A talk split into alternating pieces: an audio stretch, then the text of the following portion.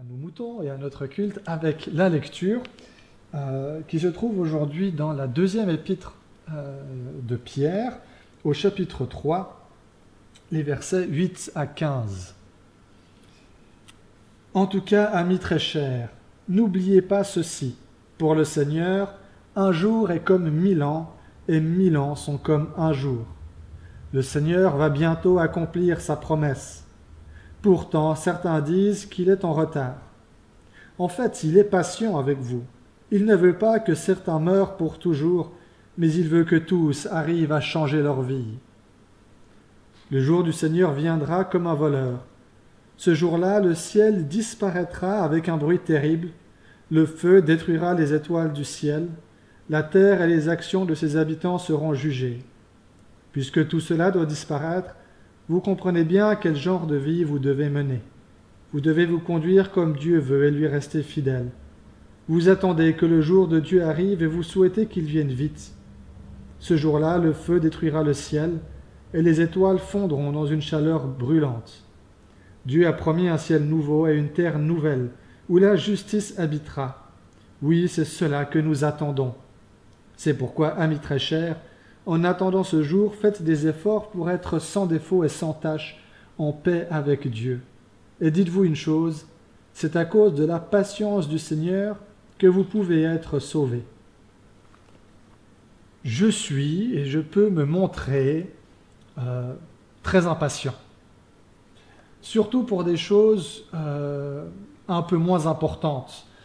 J'ai, voilà, je vois des choses qui doivent être faites, mais qui ne sont pas si importantes que ça, et j'ai donc ce besoin qu'elles soient vite faites, vite réglées, pour que j'ai du coup du temps et de l'énergie à disposition euh, pour pouvoir euh, faire ces choses plus importantes. Et puis ces derniers temps, et en, particulier cette semaine, euh, cette patience a été mise à rude épreuve quand même pour moi on pourrait dire que le Seigneur m'a aidé à soigner, travailler cette patience-là. Pour vous donner un premier exemple, j'ai emmené lundi ma voiture au garage pour euh, changer les roues pour l'hiver et puis pour le service. Quelque chose qui devait prendre normalement une journée, et on a pris quatre. Et puis chaque jour, le garage m'appelait pour dire on est désolé, euh, on a beaucoup de travail, on a encore besoin euh, d'une journée. Alors quand jeudi, j'ai enfin pu retrouver ma voiture, j'étais quand même bien content.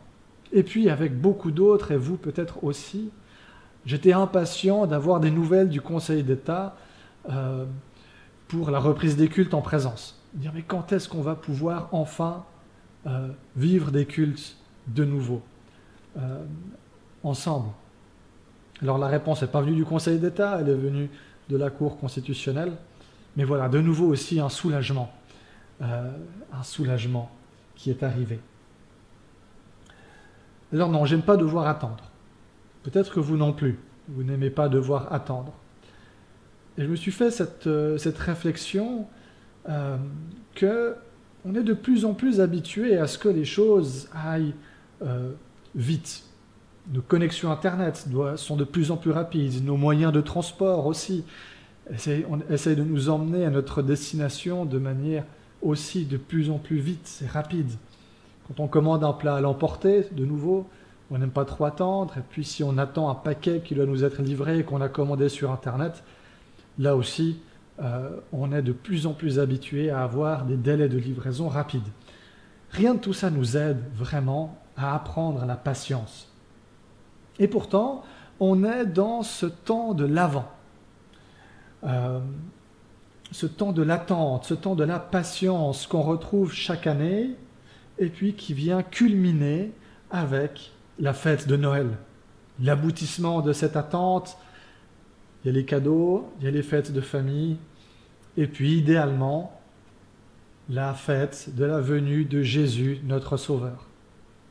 Mais ce Jésus, justement, dont on parle à Noël, il est déjà venu, il y a 2000 ans en arrière. Alors, je pose la question, qu'est-ce qu'on peut bien attendre encore aujourd'hui? Dans le passage que j'ai lu, Pierre décrit quelque chose de ce que nous sommes appelés à attendre. Et puis il appelle ça le jour du Seigneur. Puis je vous relis euh, ce petit bout qui est absolument délicieux. Le ciel disparaîtra avec un bruit terrible, le feu détruira les étoiles du ciel, la terre et les actions de ses habitants seront jugées.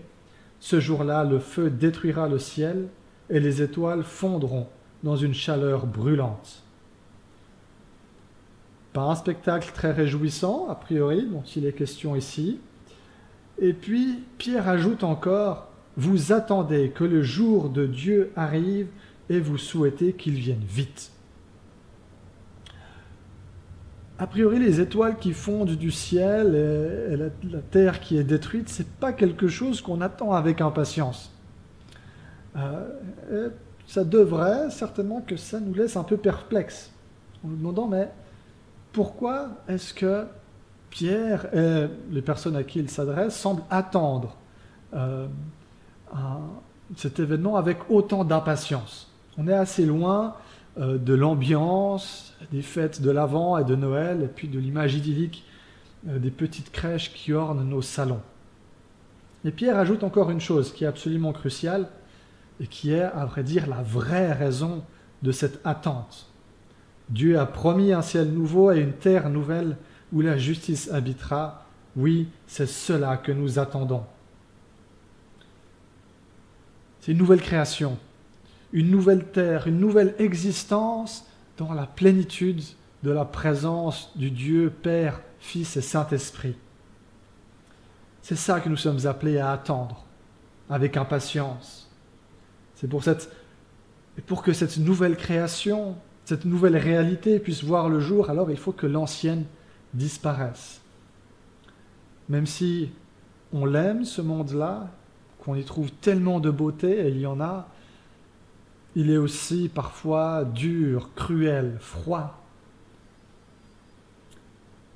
Voilà ce que l'apôtre attend, et ce pourquoi les communautés auxquelles il s'adresse s'impatientent tellement.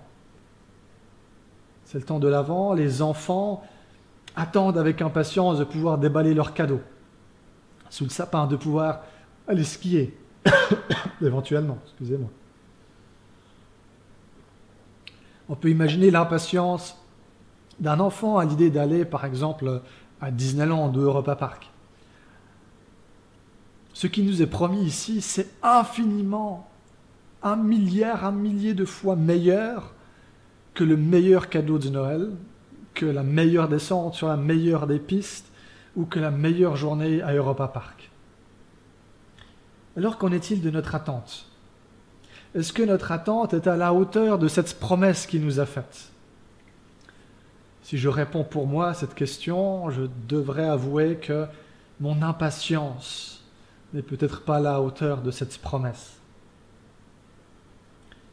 Pierre commence son passage avec ces mots-là en disant En tout cas, amis très chers, n'oubliez pas ceci. Pour le Seigneur, un jour est comme mille ans, et mille ans sont comme un jour. Le Seigneur va bientôt accomplir sa promesse. Il essaye ici de susciter une urgence l'urgence de l'impatience, tandis que Dieu, lui, se montre patient envers nous. C'est-à-dire qu'il nous donne du temps pour faire monter en nous ce désir d'arriver dans cette création, nouvelle création promise. Il nous laisse du temps pour contempler ses promesses, pour nous régaler de sa parole, pour les laisser nous imprégner, nous les approprier et faire monter en nous cette impatience d'une terre où la justice habitera. Amen.